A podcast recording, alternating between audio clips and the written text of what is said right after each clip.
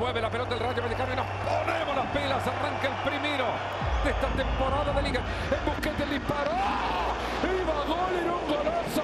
Voló Dimitrescu. Y el efecto palanca ha sufrido un frenazo. Of course, it's not the best beginning, but it's a matter of time. We need to continue like that. En el área centro que viene Robbie. ¡Gol! El grito de gol de Lewandowski. El primero de la temporada para el Barça. Se va metiendo el polaco en cancha, le va a pegar a... ¡Gol! ¡Gol! Garantía de gol. Estando en el sello de Tito. Estamos contentos de- del inicio y sobre todo de tener a Robert que, que va marcando diferencias. Real Madrid y Barcelona para el clásico. Ahí está Ter Stegen, se duerme, tapó. Benzema el primero bajo gol del Real Madrid. 3 a 1. Estamos en una dinámica negativa, que no nos sale nada, que lo intentamos. Real Madrid líder ya en la liga y aguda quizás la tristeza azulgrana. Viene la pelota, Gaby le pide, Melé primero. Gol, gol, gol, gol. El único puntero del campeonato. Y así es como se generan los campeones de ligas. Lewandowski con su décimo cuarto el Pichichi se reencuentra con el gol en la liga. Uh, we did a very good uh, uh, first round of the season, amazing, especially in Liga, so but we need to continue. It's not, it's not finished, of course. Luis Suárez para el marfileño y puede ser el primero. Mano a mano, viene el remate, golazo. Golazo. Gol, gol, gol, gol. Almería, golazo. El Milán lo fusiló a Ter Stegen. Muy cabreado porque creo que hemos hecho el peor partido de la, de la temporada, desde mi punto de vista. Hoy era un día que no podíamos fallar, sobre todo en esto, ¿no? No hemos mostrado pasión para, para ganar el partido. Sergio Roberto del Barcelona. Sergio Roberto para enganchar el taco de Lewandowski habilitado Valdé. Se viene el centro y está en su gol. Que sí, que sí, que sí el Barça puede ganar la liga. Eso está diciendo que sí. Llegó para ganar la liga del Barça el 2 a 1. Todavía quedan muchos partidos. Sí que es verdad que sabíamos que hoy ganando 12 puntos es una distancia pues que es complicada de dejar ir. 51 puntos, dos objetivos muy diferentes. El derby de Cataluña en vivo. Falta de fondo este centro. ¡Gol! Gol del Barça, Robert Lewandowski, el 1 a 0. En el tercero, Rafinha que entra al área. Rafinha el toque para. ¡Gol! Del Barça. En el Día de las Madres, el Barça más cerca de la madre de toda la liga. Y el Barça, señoras y señores, termina la sequía de títulos de liga más grande en los últimos 20 años. Tres temporadas sin título de liga que terminan con esta obra de Xavi. La sensación magnífica, ¿no? Del trabajo bien hecho. Esto empezó pues, prácticamente en el mes de julio, poco más de 10 meses de, trabajo, de sacrificio, de esfuerzo, de momentos duros. Se lo merecen los futbolistas, la afición, el club. La liga nos da esa seguridad de que las cosas se están haciendo bien y que, y que hay que seguir por este camino. Las frases que ahí quedan de Xavi Hernández después del título de liga que regresa a las vitrinas del Fútbol Club Barcelona. Reacciones a nivel local y ciertamente habla de momentos complicados. Este equipo fue goleado en el clásico. Este equipo fue eliminado en la Champions por el Bayern sin meter las manos. Poco después por Manchester United en la Europa League. El caso Enríquez Negreira con un daño a la institución muy importante. Hoy el logro deportivo es del que se habla. El Barcelona tiene este gran logro en el terreno futbolístico como noticia más reciente. Mauricio May, ¿cómo estás? Muy bien, Ciro. Buenas tardes. Fuerte abrazo para todos. Con Alex Pareja, con Mauricio May, vamos a platicar de lo que deja este título del Fútbol Club Barcelona. A ver, te preguntaba más temprano cómo será recordado este título del Barcelona. ¿Es el de las palancas? ¿Es el de los futbolistas? ¿Es el del entrenador? ¿Cuál sería el encabezado que le pondrías? A ver, es el del entrenador que entendió que bajo las circunstancias tenía que basar su fútbol en la solidez defensiva. Y así fue consiguiendo puntos que lo llevaron a conseguir el título. Del entrenador que fue más pragmático entonces. Sí. Que priorizó la parte defensiva. Muy bien. Alex Pareja. ¿No te sí. convence, no te gusta? No, no, estoy, ¿Estás en desacuerdo? Estoy abordando un poquito más. Diste 20 segundos de comentario nada más. Bueno. Estaba tratando de sacar un poquito más. Vamos a escuchar a Alex Pareja y seguramente tendremos más elementos para seguir bordando en este tema. Alex, saludos, ¿cómo estás? ¿Qué tal amigos? ¿Cómo estáis? Por, mira, por, un, por alguien que tenemos que la toca rápido, que de- devuelve las paredes, eh, Ataca, no lo sí. mates así de esa manera, hombre. Que el bueno de Mauricio siempre es buen compañero, comparte la posesión, que eso siempre es bueno.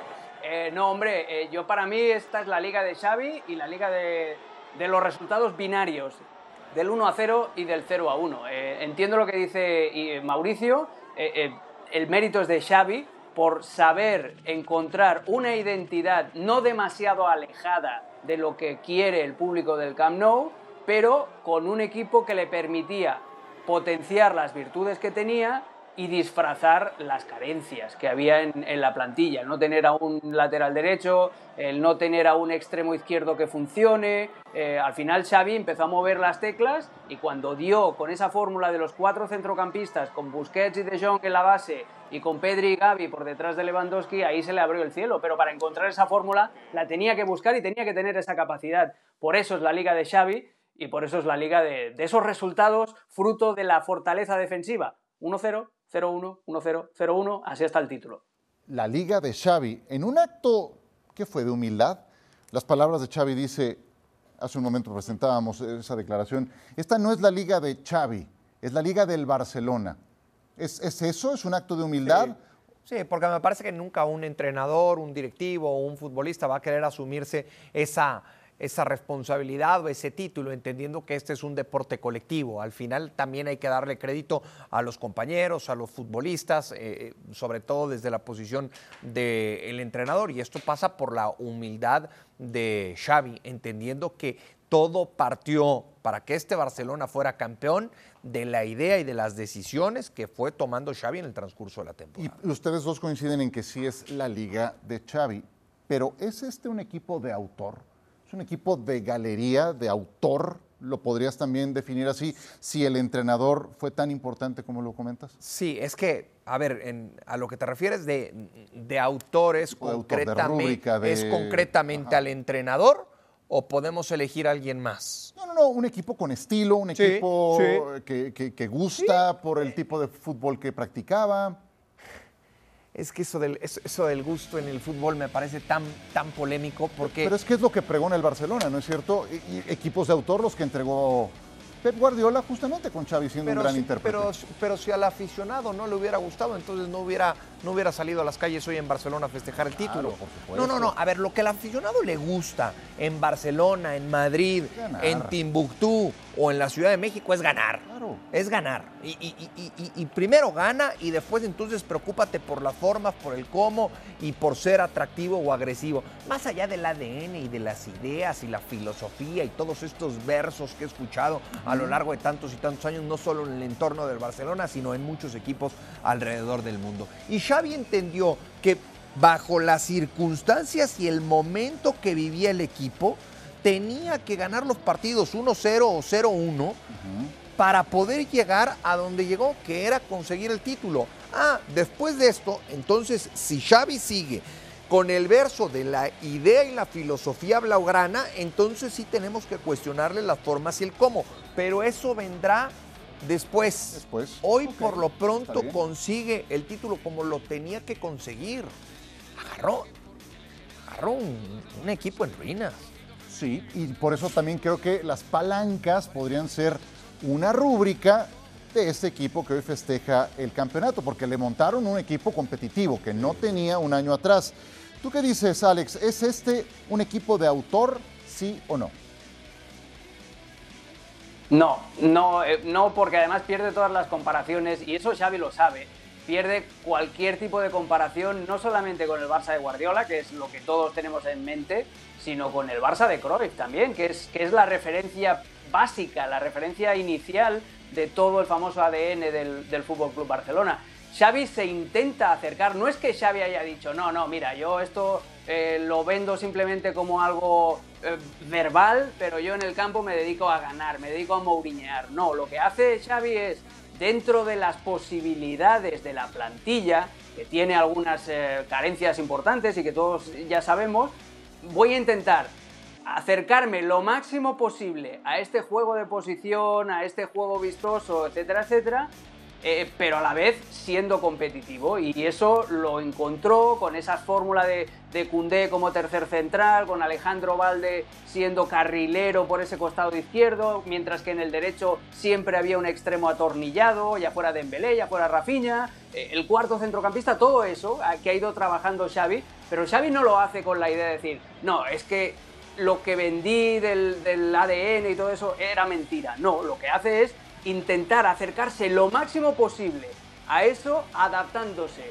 a las carencias y a las virtudes de, de la plantilla e intentar competir, obviamente. Y el resultado es lo que veis. Y, y, el año que viene, cuando se añadan más muñecos a esa plantilla, cuando se junte un lateral derecho en condiciones, cuando fichen, si fichan, un extremo, etcétera, etcétera, cuando tenga más elementos para pedirle que juegue mejor, entonces sí hay que pedirle que elabore un poquito más, que evolucione constantemente esta idea. Pero con lo que ha hecho, con las herramientas que tenía, ha hecho, yo creo, se ha acercado lo máximo posible a lo que él quería jugar en un, en, en un primer momento desde que llegó al Camp Nou. Sí, yo también creo que se impone el pragmatismo y la búsqueda de soluciones, ¿no? Porque pierdes a Pedri, un futbolista así de importante, claro, y entonces casi al mismo tiempo se te pierde por lesión tres meses Usman Dembélé y en vez de buscar otro extremo buscas, agregas un mediocampista más que termina por darle equilibrio al equipo. Cuando necesitaste neutralizar a Vinicius, pusiste a Araujo como lateral derecho y Araujo fue un tipo de muchas garantías y desde luego podemos ir sumando un montón de individualidades. Ya hace un momento Alex hablaba de eh, Valdé como una, una pieza muy importante que creo que es un recambio generacional que le va a venir muy bien al Fútbol Club Barcelona. Antes de pasar a esos nombres propios dentro del plantel, eh, esta pregunta ya sé lo que me vas a decir porque ya te lo pregunté más temprano, mi querido Mauricio y quiero escuchar la opinión también de Alex. Este título de liga, Alex, que gana con todas las de la ley y de manera brillante, ¿qué tanto ayuda a olvidar el nulo protagonismo en Europa que volvió a tener el Barcelona en esta misma temporada? Muchísimo, ayuda muchísimo, porque al final la última foto que te queda eh, es eh, la foto de la Rúa, la foto que hemos, de las imágenes que hemos visto hoy en, en Barcelona. También es cierto que hay otro asterisco, que es a ver qué pasa en la Liga de Campeones. Si eh, de aquí a un mes el Madrid vuelve a levantar la orejona, pues eh, esa sensación de, seguir creciendo por parte de, los aficionados del Barça va a desaparecer. Pero si el Madrid no gana la Champions, al final, echando la vista atrás, va a decir, bueno, eh, veníamos de cuando Xavi agarró el equipo, pueden pensar ellos, los aficionados del Barça, hace un año y medio este equipo iba octavo y tenía problemas incluso para clasificarse para la Champions al año siguiente. Entonces, eh, viendo la evolución competitiva y también de juego que ha tenido el equipo de Xavi Hernández, esto le sirve para poner las bases de cara a la temporada que viene. Eh, también eso, con ese asterisco gigante de a ver qué pasa en la Champions, porque si al final la última fotografía de la temporada es el Real Madrid levantando la orejona, pues este título va a saber a poco, la verdad. Y en Europa eso es lo que se le va a pedir al Barça la temporada que viene. Que, que eh, la competitividad que sí que tuvo en la liga doméstica la traspase otra vez a, a la Champions y, y, y, vuelva a ser un poquito, se parezca un poco más al Barça que todo el mundo está acostumbrado a ver. ¿Coincides, Mauricio, en esa idea de si el Madrid levanta la Champions, erosiona la liga que hoy festeja el Barcelona? Sí, por la rivalidad que existe. Sí, en, en, en eso sí la erosiona. Coincido pero, pero el barcelonismo también tiene que entender y tiene que aceptar y tiene que ser realista que en el fondo su equipo ya tampoco estaba para competir en Europa y que ahora este nuevo proyecto que está en construcción, que ha puesto una base muy sólida ganando este título de liga, entonces sí buscará un nuevo objetivo que será volver a competir en la mejor liga a nivel de clubes en Europa, que es la Liga de Campeones. Ahora sí podemos decir que con, con me parece dijo muñecos, eh, ahora que se le sumen muñecos eh, a este plantel, más allá de todo uh -huh. lo que tiene que solucionar financieramente, bueno, pues entonces sí ya tendrá que ponerse otro objetivo, porque lo natural y lo normal, y yo siempre lo establecí así, y tú fuiste uno de los que no me creyó, era que este Barcelona se, quedó, se quedara en la fase de grupos. Uh -huh. ¿Por qué? Por los rivales a los que tuvo que enfrentar. Sí. Yo no lo veía avanzando. Entonces, eh, de eso se tiene que acordar también el barcelonismo si es que el Real Madrid llega a levantar ese título. Que se acuerde cómo empezó todo. Sacaste facturas pendientes, ¿verdad? Bueno, Qué buena memoria tiene. Lo, te- lo- lo tenía que hacer porque no me creíste. Sí, no, sí, sí, sí lo recuerdo pasa. muy bien. El día del sorteo hicimos ese programa. Exactamente. Aquí mismo en Fuera de Es Juego. que he tenido el privilegio y la fortuna de hacer muchos programas contigo a lo largo de esta Día temporada. del maestro y se aprende mucho. He aprendido mucho maestros, ti, por claro. supuesto Mi que sí. maestro, uno de mis maestros. ya. Bueno, pues eh, el maestro Xavi tuvo alumnos muy destacados, ¿no es cierto? Hoy que se festeja de este lado el Día del Maestro, vamos a hacer un repaso de esos alumnos de Xavi que encabezan la lista de los jugadores más valiosos de esta temporada. Del 3 al 1, Alex Pareja, ¿qué individualidades mandas por delante de este equipo campeón? Se puede incluir al técnico, Eh, por lo que veo. ¿va? a ser injusto porque me va a dejar a alguien. Sí, sí, sí. ¿Cómo, cómo? Se puede incluir ¿No? al técnico, por lo que veo, Alex. Está incluido el, el- el entrenador también, sí. Ah, se puede incluir al técnico. Uy, qué buena esa. Es que esa es clave, Qué por buena eso. esa. Pues mira, eh, pues sí, mira, voy a poner en el número 3, voy a poner a Ronald Araujo. Ujú, Muy bueno. En el número 2, porque ha tenido eh, sí, la faceta, la, la, eh, gran eh, performance defensiva que ha tenido el Barça esta temporada, no se entiende sin Ronald Araujo, ya sea de lateral derecho secando a Vinicius, ya sea de central, como vemos aquí enseñándole los taquitos a, a Coque o a quien sea, pero es, es un, un central espectacular y que ha crecido mucho al lado de Christensen, eh, que, es otro de esos jugadores que me sabe mal dejarlo fuera de un top, porque la verdad es que ha estado a un, a un nivel brutal cuando, cuando ha estado sano. El número 3 es eh, Araujo. El número 2, te voy a decir Ter Stegen, por lo mismo, porque un portero que encaja solo 13 goles, y dos de los cuales fueron ayer contra el Español, cuando el equipo ya estaba celebrando el título, pues ha pegado una remontada Ter Stegen como a- a- al nivel de su de su peinado también. Ha vuelto a ser lo que era eh, Ter Stegen y, la verdad es que ha sostenido al equipo con eh, actuaciones como la que estamos viendo y sobre todo con la sensación de seguridad, con esa sensación que es un intangible de decir, bueno, no pasa nada si nos llegan porque va a aparecer Marc para sa- sacarnos de- del último atolladero, ¿no? Eh, es, es importantísimo. Ayer, por ejemplo, lo veíamos también eh, conducir la pelota como tercer central cuando el español intentaba presionar. Eh, Ter Stegen es el portero que está hecho para jugar en el Barcelona. Y en el número uno yo le voy a dar el, MVP a Xavi. Por lo que tú decías, Siro, porque ha sido capaz de eh, capear todos los problemas, todas las inconveniencias que le han ido surgiendo. Eh, la lesión de Dembélé, la sanción a Lewandowski, la lesión de Pedri, eh, las lesiones, la lesión de Christensen también, etcétera, etcétera. Y sobre todo ha sido capaz de eso, de encontrar eh, esa fórmula que ahora todos sabemos de memoria, del cuadrado, etcétera, etcétera, que parece tan natural, pero hasta que no nos la enseñó y nos enseñó que podía funcionar, pues nadie le creía. Entonces yo para mí el MVP de la liga, no solamente Xavi Hernández, sino todos esos señores que ves con el chándal detrás, ¿eh? todo su staff técnico que, que ha trabajado muchísimo para, para empujar a su técnico a conseguir el primer título de liga. Xavi entonces se lleva el número uno del conteo de Alex Pareja. Y yo agrego algo a lo que mencionaba de Ronald Araujo, porque sus garantías quedaron claras cuando estuvo en el campo y cómo se le extrañó cuando no estuvo. Ahí también notas la valía de un futbolista. Eso es. ¿Por dónde vas, Mau? Por los mismos tres, pero en diferente orden. Y, y- y- y siguiendo con lo de Ronald Araujo, me parece que en esta temporada ha dado ese salto de calidad, y lo digo porque tengo un amigo uruguayo con el que hablo mucho de Ronald Araujo y del fútbol de su país, y me dice, lo que, le se- lo que se le sigue cuestionando es que evidentemente por su carrera todavía corta, ¿no? Por llamarlo de alguna manera, no termina por dar ese salto de calidad a nivel selección. Me parece que lo que hace es, en esta temporada también es eh, poner bases muy importantes para eh, en el próximo compromiso con su selección, próximo compromiso importante que será hasta el próximo verano, entonces sí asumir la responsabilidad de uno de los pilares ya de Marcelo Bielsa oficialmente como técnico hace unos eh, minutos. Yo pongo a Ronald Araujo como tres, que fue muy importante en la defensa del Barcelona, Ajá. jugando como lateral y como central. Para mí se le saca mayor provecho como central, pero cuando lo hizo con- como lateral, secó nada más y nada menos a uno de los mejores futbolistas que hay hoy por hoy en el Hoy, que ves los estragos que hace Vinicius con todos, Sí. el, el único que toma logró mayor valor. fue este, ¿no? Claro, toma Ajá. mayor valor lo, lo que hizo en su momento Ronald Araujo. De dos, yo pongo a Xavi. A Xavi porque fue el que eligió a todos estos, porque eh, supo cómo suplir esas cantidad, esa cantidad de bajas, porque supo cómo arrancar de la nada este proyecto. Pero tengo que dejar, tengo que dejarle el número uno a alguien que ejecuta dentro de la cancha. Y tengo que poner ahí a Ter Stegen, que para mí es el MVP, el jugador más valioso de la Liga en España. No del Barcelona, de la Liga en España. Yo voy, yo voy por esos tres en, la- en- en el mismo orden que tú los pusiste, Mauricio. Es que te he aprendido, maestro. No, no. Síguele. Ok. Pero, pero me, me permito. Oye, para- huele a bromance ahí en el estudio, ¿eh? Sí, sí, sí, sí, está, está, está por ahí, por ahí van los tiros. Pero no quiero, no quiero dejar de mencionar a otros dos que me parece que tienen mención honorífica.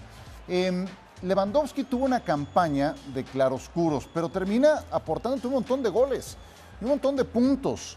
Y tiene una muy buena primera Sí. mitad de la temporada. Entonces sí le doy una mención honorífica a Robert Lewandowski. No lo incluyo en los tres primeros porque creo que van, están muy marcados esos mismos tres personajes de los que ustedes hablan. Y sí, creo que merece una mención especial Lewandowski por esos goles que dan puntos. Y no me quiero olvidar de Frenkie de Jong, porque me acuerdo Bien. cómo lo querían poner de moneda de Sí, cambio en el verano y le mostraron la puerta para que se fuera. Y mira, Manchester United. Inclusive ya arrancada la temporada, Ciro. Claro, y él se aferró, él se quiso quedar. Y qué importante fue en ese medio campo. Entonces, no me quiero olvidar de esos dos, y especialmente de Frenkie de Jong, por ese antecedente de cómo en el verano, para, para hacer espacio en la masa salarial, pues le estaban mostrando la puerta de salida, la invitación a irse, y cuántas cosas les resolvió. Pues con eso cerramos.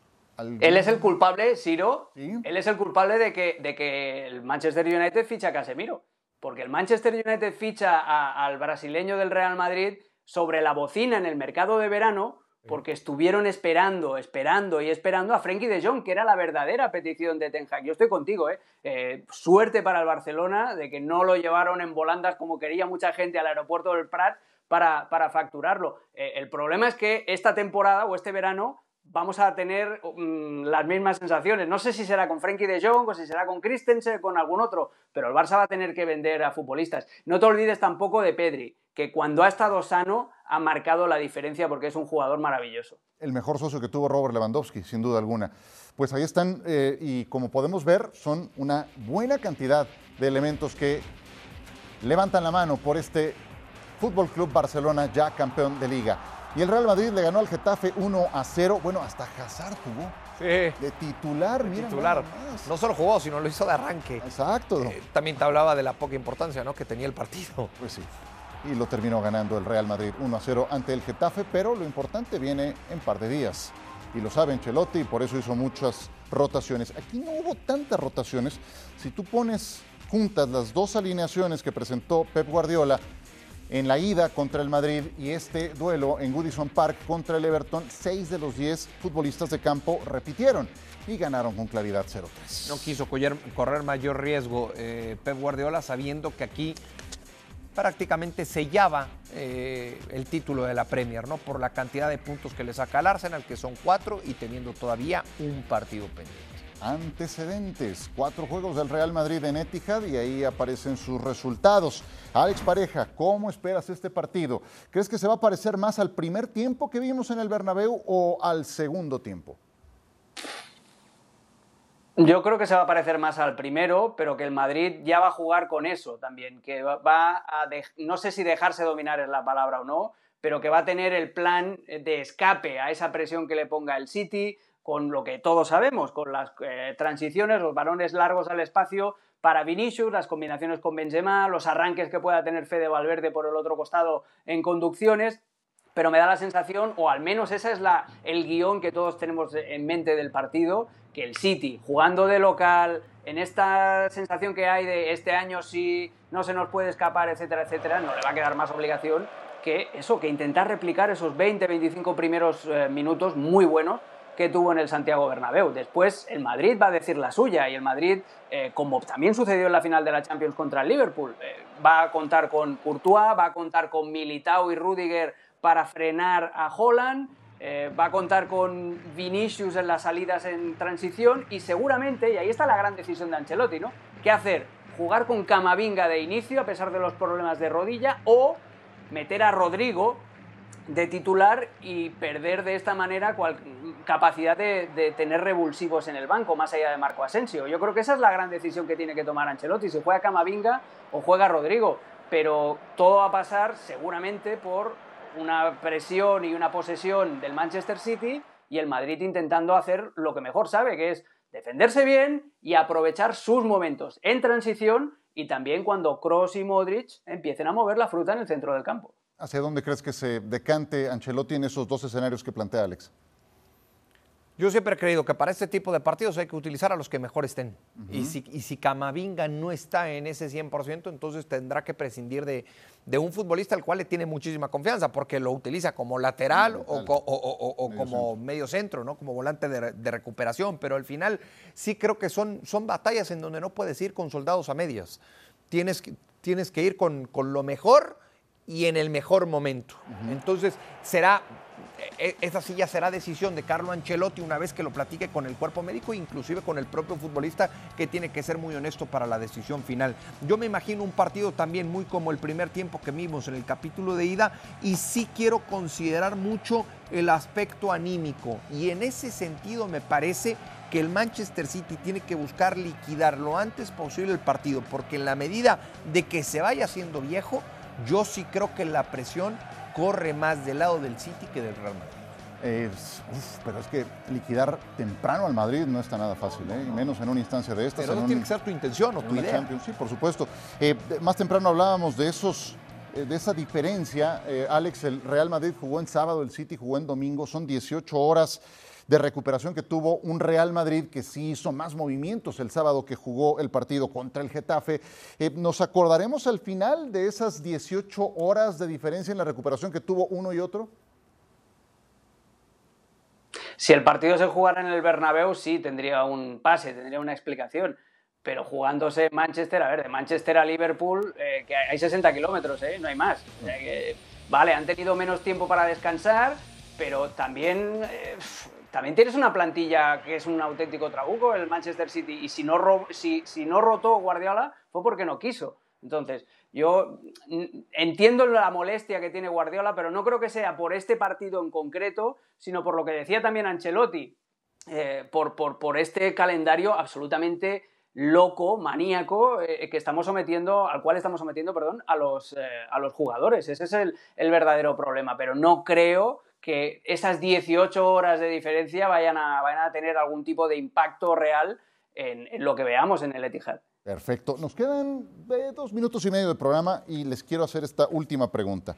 Porque ya más temprano hablábamos de fotos finales de temporada, ¿no? Y si el Madrid termina levantando la Champions, ¿qué tanto erosiona la liga del Barcelona? Bueno, ¿y qué tal que el Madrid quede eliminado? ¿Cómo queda esa foto final del Real Madrid habiendo levantado solo la Copa del Rey? ¿Qué etiqueta le ponemos? No, con mala sensación, con un, con un mal sabor de boca. Porque para, para, el Real Madrid conseguir solamente la Copa es muy poca cosa. El Madrid tiene que estar para conseguir la Liga y otro título. Si, me, si, dijéramos, bueno, fue la Copa, pero también la Liga, ok, está bien, no sabe tan mal. Pero solo la Copa sin Champions y sin Liga sería muy poco. Descríbeme esa foto final del Madrid en ese escenario posible, Alex. Eh, yo, eh, un equipo que llega a semifinales de Champions y que levanta un título, aunque sea la Copa, yo no lo puedo considerar ni fracaso ni discreto. Yo le doy simplemente, le daría simplemente un, aprobado. Eh, un aprobado que tiene esos condicionantes que decía Mao. Si es el Real Madrid, el nivel de exigencia, como el alumno superdotado, siempre lo tienes que poner más arriba de los demás. Pero hay que tener también cierta comprensión. llegar a semifinales de Champions y, ahora lo digo cuando el Madrid está allí, no cuando otros equipos llegan, eh, llegar a semifinales de Champions ya es de por sí un logro. Competir hasta el último partido de la temporada y habiendo tenido ya un, trofeo en las vitrinas, hay que darle más valor a, todo lo que están haciendo eh, estos chicos. Sí, porque eh, eso mismo pensaba, ¿no? Quedarse en semifinales de, la Champions y, y, que entonces estés en esa delgada línea, pues solamente el Real Madrid. Lo que también eh, ahí queda es que en este momento son 14 puntos de diferencia en relación al Barcelona. Un Real Madrid que recuperó el segundo lugar de la clasificación. porque el Atlético perdió contra el Elche este fin de semana. Entonces, el Elche, que es un equipo de segunda división, pero vaya, son los listones con los que se miden a unos y otros equipos. Será una gran semana de fútbol a nivel europeo, con la Champions, con la Europa League, y ha sido un gran lunes con el señor Mauricio Imay, Maestro. con Alex Pareja, a los que les dejo un abrazo. Mis mejores saludos. Abrazo amigos y que siga el Broman.